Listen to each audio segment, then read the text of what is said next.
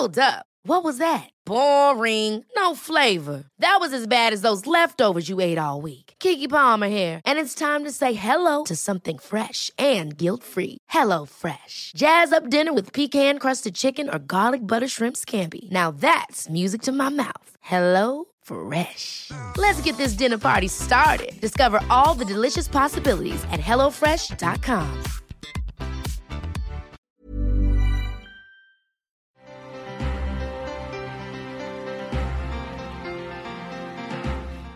Gracias por continuar con nosotros y ahora agradecemos a Dora Justi, quien es la jefa de protección de UNICEF en México. Gracias por estar con nosotros, Dora. días, muchas gracias. Hola Dora, muy buenos días. Te saluda Alejandro Sánchez. Eh, pues ayer vivimos una situación verdaderamente lamentable que nos tiene de luto. La ONU en México ha venido señalando lo alarmante que ha sido el tema de la violencia y cómo ha engullido de alguna manera a la niñez, eh, un tema que aunque está ahí nos queríamos eh, no queríamos no visibilizarlo, esconderlo y hoy lamentablemente pues tenemos que estar hablando de esa de ese problemón que tenemos en México por las circunstancias pues ya, ya comentadas aquí. ¿Qué está viendo la ONU en torno a lo que está ocurriendo en el país? ¿Por qué un niño de 11 años puede disparar contra su maestra, sus compañeros y después darse el tiro de gracia? Eh, bueno, gracias Alejandro por el espacio. Eh, obviamente, bueno, antes de todo me gustaría decir de parte de UNICEF que lamentamos eh, el ocurrido y, damos eh, las condolencias a las familias y nuestra solidaridad a todos los afectados, eh, familias y comunidad escolar. Eh, es un evento muy triste, como dices, y son estas situaciones como eh, de la punta del iceberg de una normalización, una difusión muy amplia de la violencia que afecta de una forma u otra a los niños eh, en eh, diferentes entornos.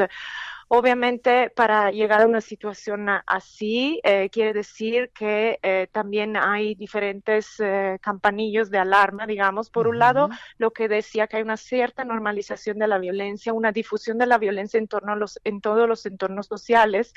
Entonces, quiere decir, un niño aprende lo, eh, lo que aprende, lo repite, ¿no? Entonces, en general, si vivimos en una cultura donde se acepta la violencia, donde las dinámicas y las relaciones son violentas, tanto tanto en la familia, en la escuela, en la, eh, la sociedad, en la televisión, y lo aceptamos como una dinámica normal, es, es todo eso contribuye a que un niño se encuentre eh, expuesto a la violencia y también que puede llegar a repetir estas conductas, ¿no?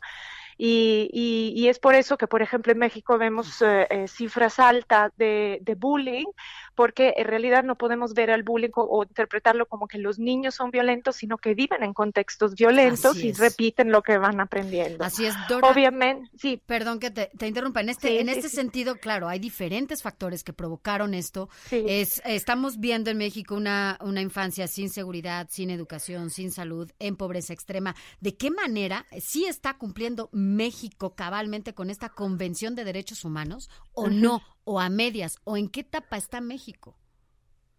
Eh, bueno, sí, eh, como tú bien dices, la, México ratificó la Convención de los Derechos del Niño y eh, en el 2014 aprobó su tra traducción legal, digamos, al sistema mexicano, que es la Ley General de Derechos de Niñas, Niñas y Adolescentes, y ahí se han impulsado muchas políticas y programas y mecanismos de protección para los niños, ¿no? Eh, entonces, eh, hay diferentes iniciativas.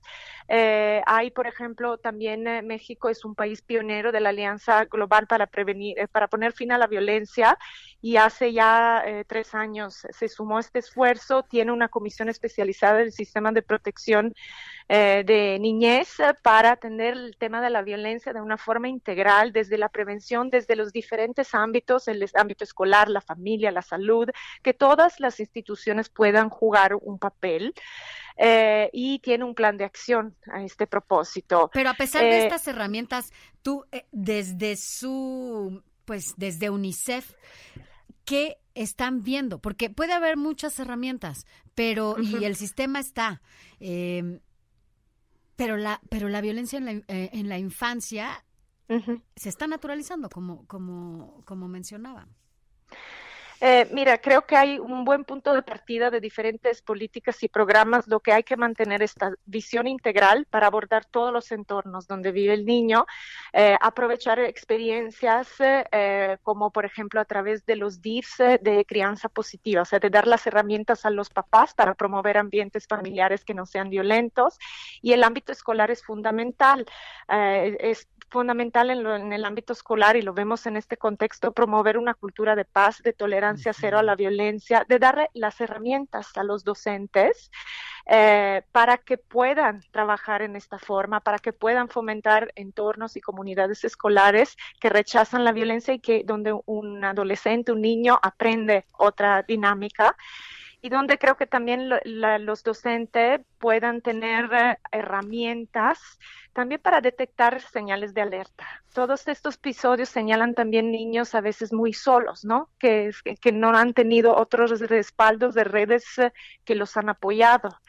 Entonces, también es importante hacer una reflexión de cómo podemos brindar a los docentes las herramientas para prevenir estas situaciones, eh, para detectar y tener los señales de alerta eh, a la vista, para también trabajar con habilidades socioemocionales con los, eh, con los niños. Existen ya algunos programas, pero es importante fortalecerlos y asegurar que todos estos programas lleguen muy fortalecidos hacia las escuelas y hacia los niños. ¿no? Hice más de la mitad de mi vida en Tláhuac, una demarcación aquí en la Ciudad de México, muy cerca de Xochimilco. Crecí entre vacas, borregos, milpas y uno andaba pues libremente por la calle. Eh, en esos predios en los que crecí eh, fue detenido hace unos días un jovencito de 14 años que conducía una camioneta y dentro de la camioneta llevaba secuestrada a una, a una mujer, hijo de uno de los narcotraficantes más eh, peligrosos en la historia de la Ciudad de México, llamada, apodado El Ojos. Eh, toda esta situación, sin embargo, no está siendo discutida por las autoridades, quien finalmente diseña o debe diseñar políticas públicas para atender problemas de todo tipo y no se diga de esta situación. Eh, sí es un trabajo multidisciplinario, entiendo que todo empieza desde casa, pasa por eh, incluso hasta los padrinos, para eso se comprometieron para quienes son católicos, las escuelas, pero las autoridades deben llevar la batuta en torno a eso y no se está haciendo. Parece que hay una ignorancia total a la niñez.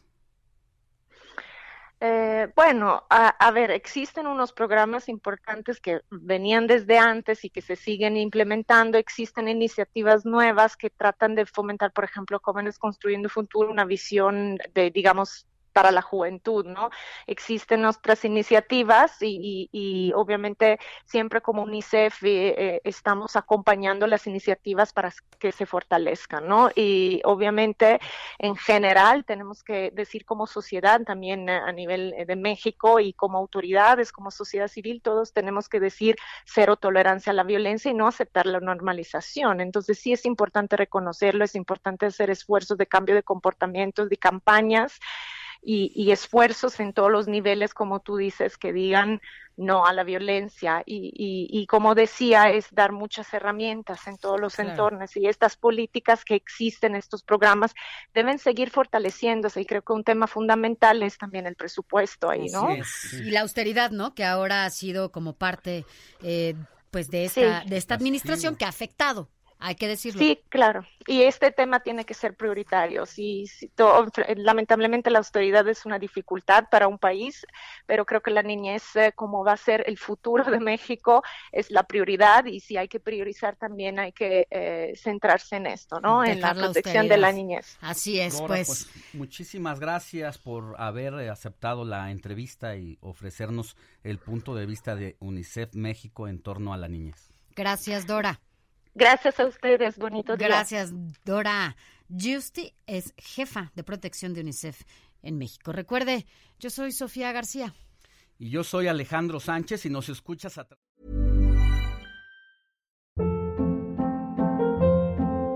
Hold up. What was that? Boring. No flavor. That was as bad as those leftovers you ate all week. Kiki Palmer here, and it's time to say hello to something fresh and guilt-free. Hello Fresh. Jazz up dinner with pecan-crusted chicken or garlic butter shrimp scampi. Now that's music to my mouth. Hello Fresh. Let's get this dinner party started. Discover all the delicious possibilities at hellofresh.com.